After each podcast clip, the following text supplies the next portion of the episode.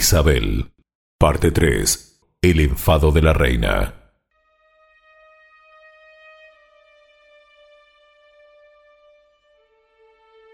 Mi señora, mi señor, acaba de llegar un correo de la española, del fraile Fray Alonso de Espinar. Isabel tomó la carta y lo dejó sobre la mesa, mientras Fernando continuó comiendo sin levantar la cabeza del plato. Luego, siguiendo el hilo de sus pensamientos, encaró a su esposa y le preguntó en un tono más resignado que cariñoso. ¿Qué te ocurre, Isabel? ¿Por qué siempre estás de mal humor? ¿Por qué no me cuentas? Hace meses que casi no me hablas. ¿No te sientes bien? Aún contra su voluntad, Isabel se vio en la obligación de justificarse. Desde siempre le había molestado hablar de sí misma y aún más de sus males. Tenía la íntima convicción de que el silencio era la mejor manera de conjurarlos. En esta ocasión, sin embargo, cedió al requerimiento de su esposo y como si quisiera disimular su flaqueza, le respondió desviando su mirada hacia el hermoso tapiz que cubría la pared izquierda de la sala. Tienes razón, no me siento bien.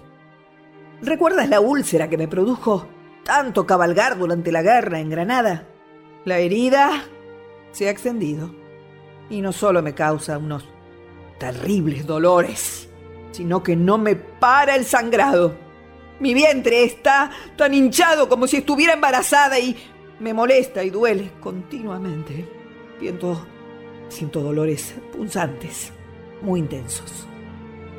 Pero no, no, no debes preocuparte, no. Yo no lo hago.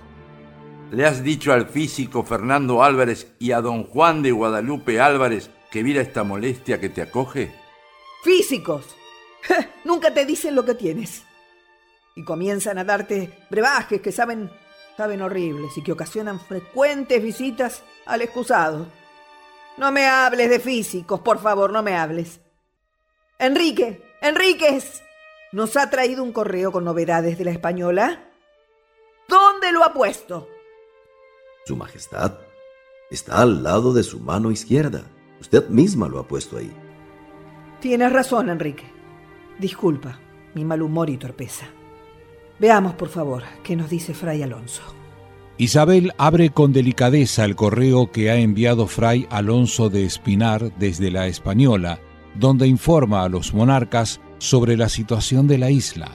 La reina empalidece, deja caer la misiva sobre la mesa, levanta su vista mirando a su esposo diciéndole, ¿Cómo es posible que ocurra nuevamente esto? ¿Acaso no saben que no es lo que yo, la reina, deseo para esos hombres y mujeres de estas nuevas tierras? ¿Qué tiene esa isla que corrompe a los hombres?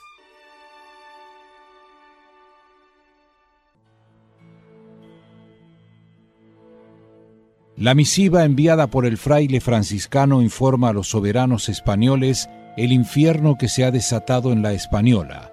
Relata cómo Fray Nicolás de Obando pacificó la isla venciendo las rebeliones en los cacicazgos de Jaragua y Higüey. Capítulo este por el que Obando ha sido acusado de crueldad por la matanza que realizó en Jaragua contra los caciques más importantes de este cacicazgo. Cuentan que engañó a los nativos encerrándolos en una cabaña taína y la prendió fuego matando a todos los que había en su interior. A la cacica Anacaona se le concedió el honor de ser ahorcada, acusada falsamente de sublevación. Este fue el fin de aquella hermosa mujer cuya belleza y discreción no pudieron salvarla del furor de los españoles.